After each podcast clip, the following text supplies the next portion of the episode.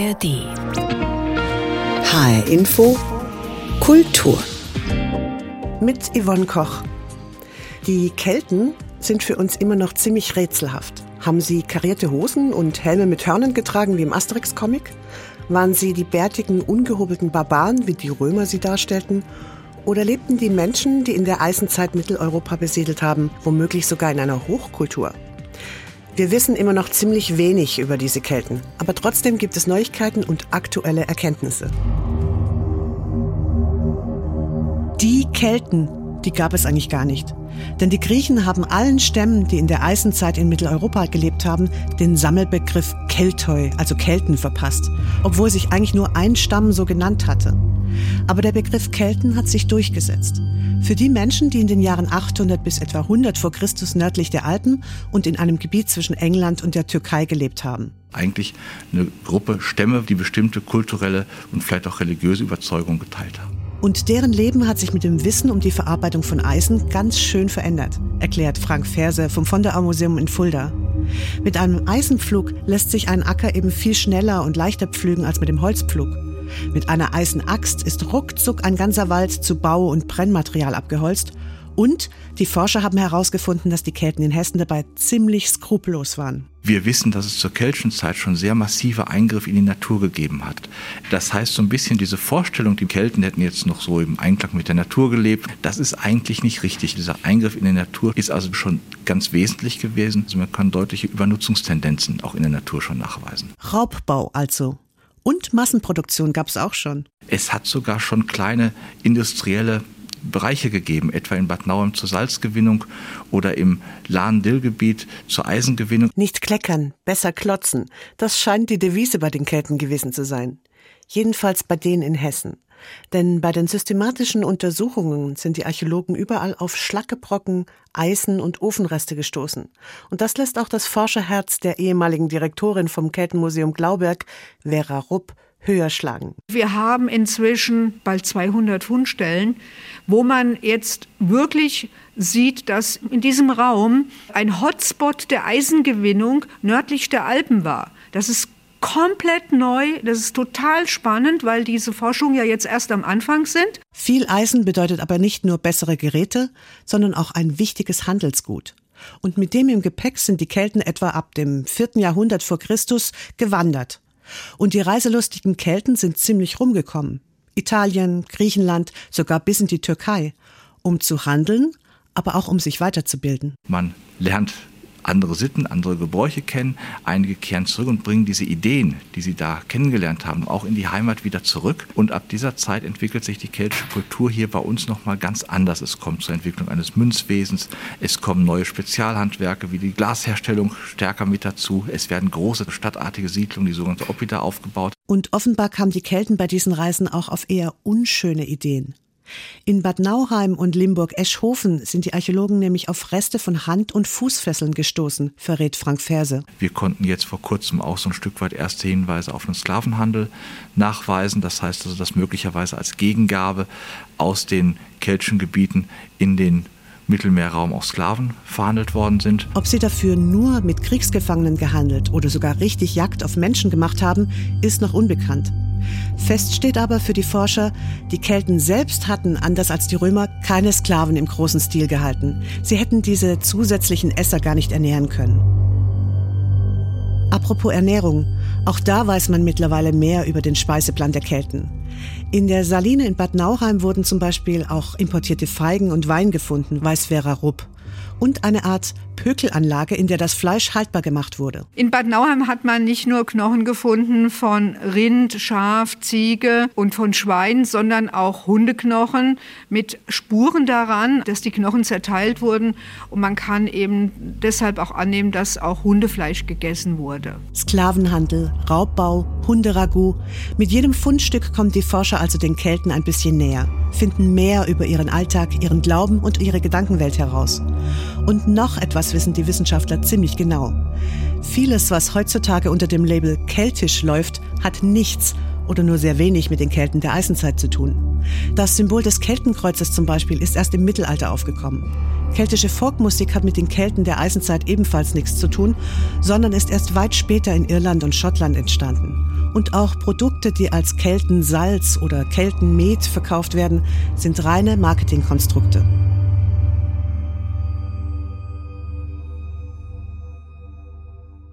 Die Keltenwelt am Glauberg, die kam ja eben schon mal vor.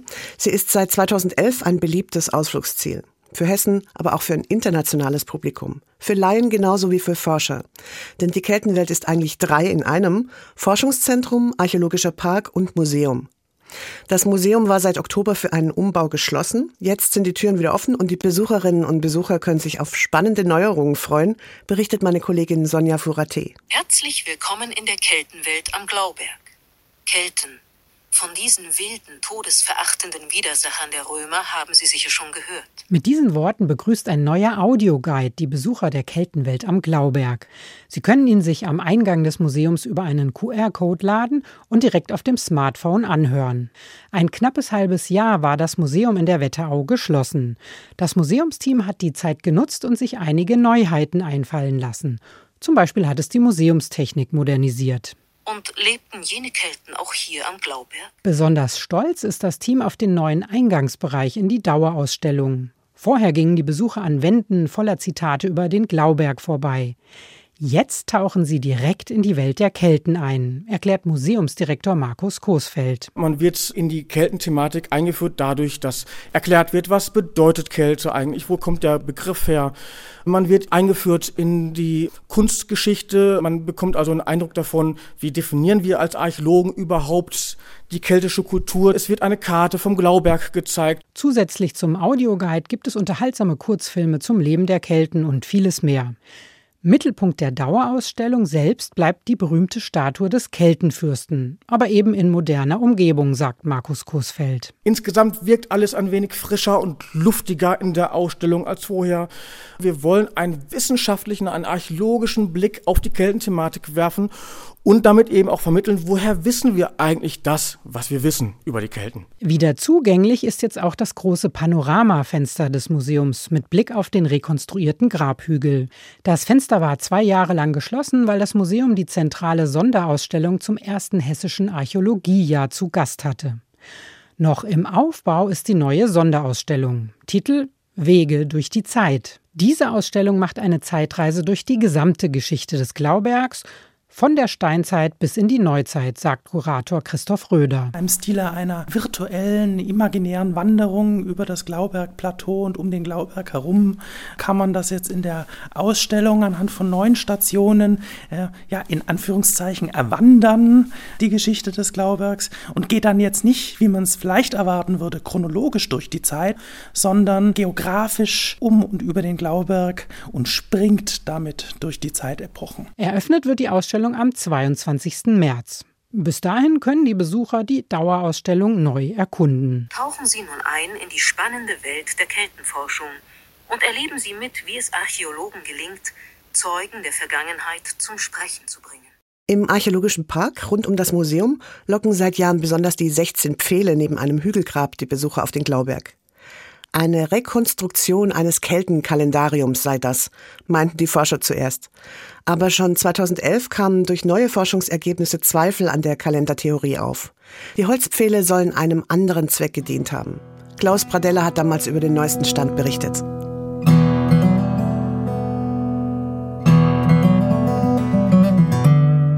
Wir sind hier auf einem Kultplatz. Man darf sich das nicht vorstellen, dass es hier praktische Gründe nur gehabt hat, sondern dass es geht hier um eine Kulthandlung, um eine heilige Handlung, das Beobachten des Aufgangs von Sonne und Mond muss man sich mit Sicherheit so vorstellen, dass es nur ganz wenigen vorbehalten war, Priestern könnte man vielleicht sagen, die dann die Feiertage und Festtage und Rhythmen des Jahres festgelegt haben für die Gesellschaft. Also das muss man sich wirklich als eine sakrale, als eine heilige Handlung vorstellen, die nichts von so einer reinen Zweckmäßigkeit zu tun hat, wann man die Saat ausbringt. Das wusste meiner Meinung nach jeder Bauer auf seiner eigenen Scholle schon, schon selber. Professor Bruno Deis, der wissenschaftliche Direktor des Physikalischen Vereins in Frankfurt, war fest davon überzeugt, die Spuren, die Archäologen am Keltengrabhügel am Glauberg fanden, deuten auf ein keltisches Kalenderbauwerk hin.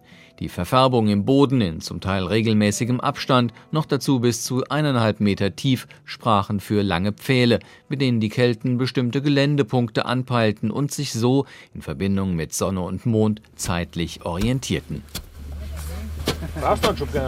Das kannst du mitnehmen, der Rest kommt jetzt da oben hin. Im August 2007 halfen dann Schüler der Berufsschule in Nidda beim Aufbau von 16 12 Meter langen Eichenpfählen. Sie wurden genau dort in den Boden gerammt, wo sich die Verfärbungen befanden. Und nur wenige Tage später eröffnete dann ein großes Fest die europaweit erste Rekonstruktion eines keltischen Kalenderbauwerkes. Heute allerdings müssen die damaligen Überlegungen gründlich revidiert werden. Neueste Forschungsergebnisse nämlich stellen die Theorien von Professor Deiss in Frage. Danach können die 16 Eichenpfähle keineswegs mehr als eine Art Kalender gesehen werden, sagt Dr. Ines Balzer, die Leiterin des Forschungszentrums Keltenwelt am Glauberg. Hier hat sich herausgestellt, diese Pfosten können auch eine funktionale Bedeutung gehabt haben, etwas Schweres getragen wie eine Brücke. Wir haben auf der anderen Seite zwei andere Pfosten Pfostengruppen. Einmal ein sogenanntes Vier-Pfosten-Haus mit zwei Innenpfosten. Da würden Sie in einer Siedlungsgrabung sagen, eine Siedlung der Eisenzeit, klar, das ist ein abgehobenes Vorratshaus, ein abgehobenes Vierpfostenhaus. Außerdem sind alle 16 Pfähle von den Kelten nicht zur gleichen Zeit in den Boden gerammt worden und sie dienten offenbar auch unterschiedlichen Funktionen. Welchen das allerdings ist noch unklar. Dazu soll nun weiter geforscht werden. Am Kalendarium kann jedenfalls so wie bisher nicht mehr festgehalten werden und das akzeptiert auch Professor Deiss. Meine Interpretation hat sich an der neuen Befundlage, ändert sich daran nichts. Selbst wenn die Pfosten, wenn sich herausstellt, dass sie nicht ganz gleichzeitig waren, wie es wir jetzt hier vor Ort realisiert ist, können trotzdem die Pfosten zu ihrer jeweiligen Zeit astronomisch nutzbar gewesen sein. Ich als Wissenschaftler, als Physiker meine, es hätte damals durchaus die Absicht bestehen können, es als Kalenderbauwerk zu errichten. Gleichzeitig kann es aber auch andere Nutzungen gehabt haben. Das schließt sich ja gegenseitig gar nicht aus. Die Forschungen am Glauberg bleiben allerdings nicht auf die Holzpfähle am Keltengrabhügel beschränkt. Den Wissenschaftlern stellen sich nach jedem neuen Befund eine Vielzahl weiterer Fragen. Am Glauberg gibt es noch viel zu entdecken. Die verschiedenen Volksstämme, die man unter dem Begriff Kelten zusammengefasst hat, lebten nicht nur im heutigen Hessen, sondern in ganz Mitteleuropa, von England bis in die Türkei. Und natürlich hatten sie in dieser Zeit auch Kontakt zu anderen Völkern. Zu den Germanen zum Beispiel, die ebenfalls in verschiedenen Stämmen gelebt haben. Einer davon, die Katten, gelten als Vorfahren der heutigen Hessen. Wenigstens soll sich der Name Hessen aus der Stammesbezeichnung Katti herausentwickelt haben. Und mein Kollege Wolf Detlef Mauder hat sich einmal vorgestellt, wie so ein Aufeinandertreffen der Urhessen mit der keltischen Kultur ausgesehen haben könnte. Es ist jetzt schon eine Weile her, da wollte man unseren Vorfahren Kultur beibringen. Die das vorhatten, hießen Kelten und besaßen schon ein riesiges Reich, in dem nun auch die Hessen Unterschlupf finden sollten, allerdings nur die Kultivierten. Als der Kattenfürst die vornehme keltische Delegation empfing, wusste er noch nicht, was ihm bevorstand. Aber bald wurden auch die schrecklichsten Befürchtungen grausame Wirklichkeit.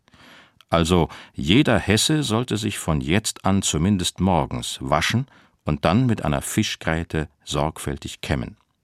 Für unsere zotteligen und wasserscheuen Vorfahren eine unangenehme Vorstellung, denn ihr großes Vorbild war nicht der keltische Juppie, sondern der hessische Struwelpeter. Aber es kam noch schlimmer. Samstags nämlich war jetzt Badetag. In die warmen Wiesbadener Quellen sollten sie ihre Edelholzkörper tauchen und dabei auch noch fröhlich planschen. Was für eine Kinderei. Aber es kam noch schlimmer. Ihre so überaus friedfertigen Schlachten und Kriegs-, Blitz- und Donnergötter sollten sie aufgeben. Dafür allerdings einen Kult mit nackerten Quellnymphen und Fruchtbarkeitsgöttinnen treiben. Die hessischen Haudegen begannen zum ersten Mal Geschmack an der keltischen Kultur zu finden. Für den bitteren Nachgeschmack sorgten dann allerdings ihre stämmigen Ehefrauen. Und das noch wochenlang. Aber es kam noch schlimmer. Denn auch arbeiten sollten die Hessen jetzt, und zwar in Bergwerken und Steinbrüchen. Der Kattenfürst verstand erst nicht recht, weil er das Wort arbeiten noch nie gehört hatte.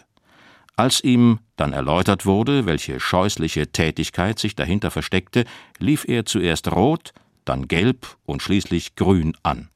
So tief war noch kein Hesse gesunken, dass er, wie hieß das noch, arbeiten musste.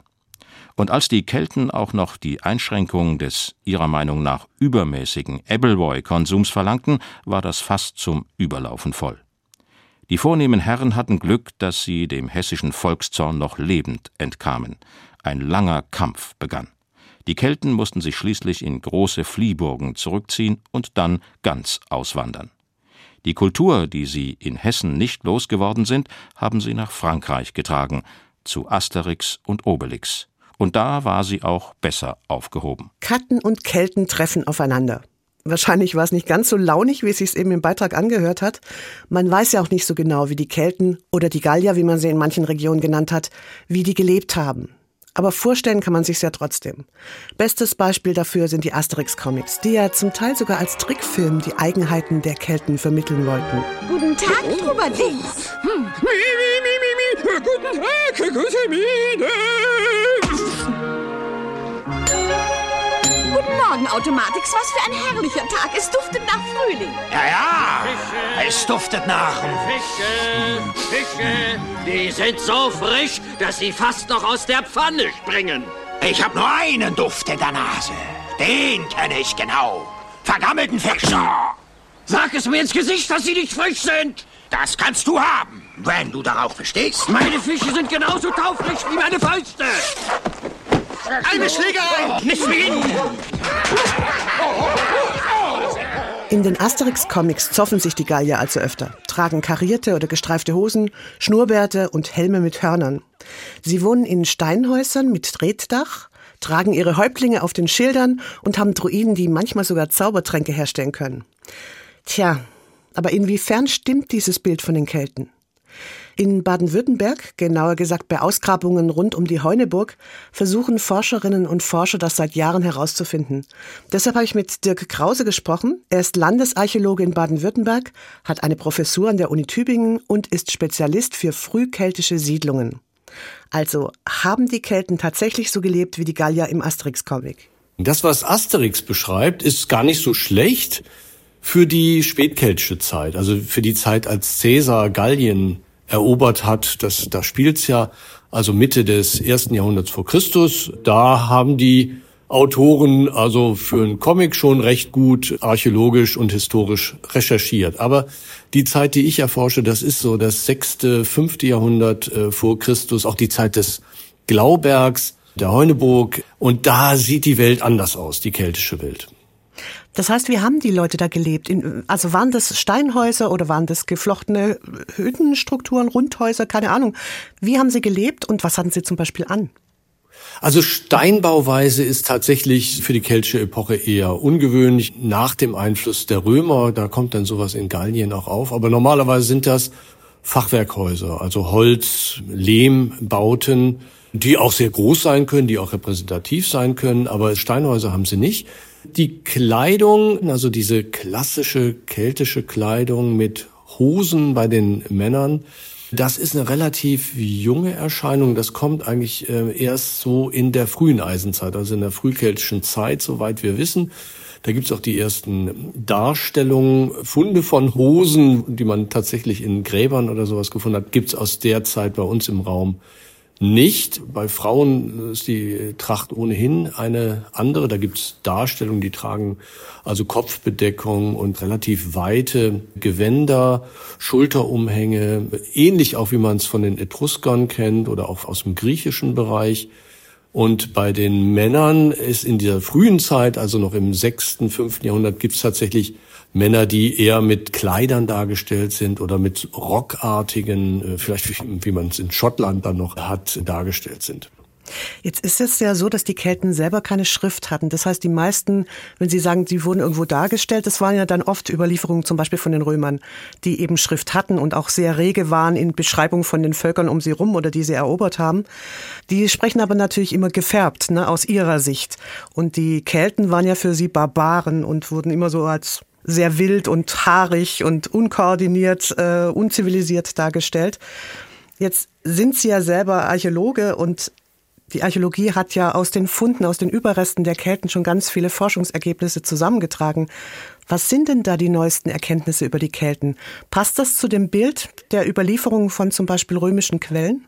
Teils, teils. Also diese klassischen Beschreibungen der Kelten als wilde, gefährliche, auch für Rom oder auch für Griechenland, bedrohliche Völker und, und Kriegerscharen, die stammen frühestens dann aus dem vierten Jahrhundert vor Christus, aber überwiegend aus der aus dem dritten, zweiten, ersten Jahrhundert vor Christus.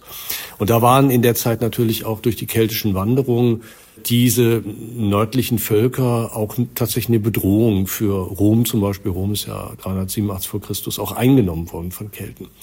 Für diese frühe Zeit, für diese frühkeltische Zivilisation, da sieht die Welt tatsächlich ganz anders aus. Bei solchen Städten wie dem Glauberg oder bei der Heuneburg hat man sehr komplexe Gesellschaften, die auch schon, also sozial stratifizierte Gesellschaften, sehr große Gesellschaften, mit Arbeitsteilung, mit sehr entwickeltem Kunsthandwerk, mit stadtartigen äh, Siedlungen auch schon, mit sehr reichen Gräbern und so weiter. Also eine sehr entwickelte Kultur, die sich von den Etruskern und den Griechen in der Zeit zwar unterschied, aber tatsächlich auch auf dem Weg dahin sich befand, sowas wie eine Hochkultur zu entwickeln. Also auch mit, mit städtischer Lebensweise, vielleicht auch mit Schriftlichkeit, mit äh, starker sozialer Differenzierung. Und da passen für diese frühkeltische Zeit, passen diese Schriftquellen gar nicht. Und das hat man jetzt durch neue Forschungsergebnisse natürlich in den letzten Jahrzehnten, kann man das so, so deutlich sagen.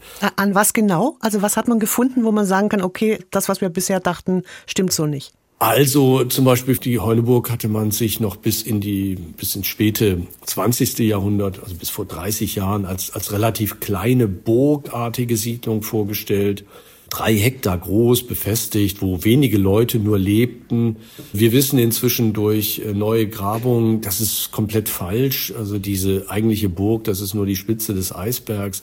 Das war eine viel größere Siedlung, die war ein Quadratkilometer groß, also 100 Hektar groß und da lebten mehrere tausend Menschen. Wir wissen auch, dass die Kontakte in den Süden viel intensiver waren. Wir haben also jetzt auch an der Heuneburg, da wo ich eben arbeite, ganz neue Grabfunde entdeckt, die unberaubt waren auch. Und die Funde, die weisen ganz klar darauf hin, dass eben nicht nur in der Architektur, sondern im Kunsthandwerk, in der Mode, im Handel ganz intensive Kontakte äh, in alle Richtungen bestanden, aber auch eben in den Süden Europas zu den Etruskern, zu den Griechen. Und das hat unser Bild da vollkommen äh, verändert. Natürlich auch äh, in den 90er Jahren die Entdeckung des Fürstengrabs vom Glauberg. Also da tut sich unheimlich viel, auch durch ganz neue Methoden, naturwissenschaftliche Methoden, Genetik haben wir jetzt und äh, unser Bild äh, ändert sich dadurch äh, ständig. Jetzt würde mich mal interessieren, weiß man denn mehr über den Kult oder die Religiosität der Kelten? Also da haben wir tatsächlich sehr gruselige neue Fundstätten in äh, ganz Mitteleuropa, in Westeuropa wo man jetzt also tatsächlich große Tempelanlagen, Heiligtümer gefunden hat, wo man das Opferverhalten, also die Kultpraktiken tatsächlich der Kelten dieser Zeit, dieser mittelkeltischen Zeit, jetzt ganz neu fassen kann archäologisch. Und da gibt es Münzopfer, es gibt Waffenopfer, aber es gibt auch Menschenopfer. Und wurden die geköpft oder wurden die ins Feuer geworfen oder wie sind die geopfert worden, die Menschen? Es gibt tatsächlich Hinweise auf äh, einen Kopfkult bei den Kelten. Einerseits hat man die Knochen der eigenen Toten verehrt und in, auch aufbewahrt in, in, einer gewissen Epoche, gerade so im zweiten, ersten Jahrhundert vor Christus, da haben wir kaum Gräber. Wir wissen eigentlich gar nicht, wie die Kelten dann mit ihren eigenen Toten umgegangen äh, sind. Es gibt aber Hinweise darauf, dass man tatsächlich deren Knochen dann aufbewahrt hat, aber zum Beispiel die Köpfe von Feinden abgeschlagen hat und dann eben auch als Trophäen ausgestellt hat. Wahrscheinlich auch um den Gegner über den Tod hinaus sozusagen zu schädigen. Und, und abzuschrecken wahrscheinlich auch für weitere Feinde. Ja, natürlich letztlich auch psychologische Kriegsführung, weil das natürlich doppelt abschreckt dann, ja. Weiß man eigentlich was, wie das zwischen den Geschlechtern abgelaufen ist? Also wie, wie der Stand von Frauen und Männern war in, in dieser Gesellschaft? In spätkeltischer Zeit, also bei Caesar, Caesar schreibt ja ein ganzes Buch über den Gallischen Krieg. Und wenn ich es richtig sehe, ist, glaube ich, keine einzige keltische, gallische Frau namentlich erwähnt. Also es scheint eine klassische männerdominierte Gesellschaft gewesen zu sein. Sehr martialisch, kriegerisch. In der frühkeltischen Zeit sieht das anders aus. Auch das sind wirklich neue Erkenntnisse. Also wir haben da in den letzten Jahren eine ganze Reihe von reichen Frauengräbern äh, des sechsten und fünften Jahrhunderts vor Christus entdeckt.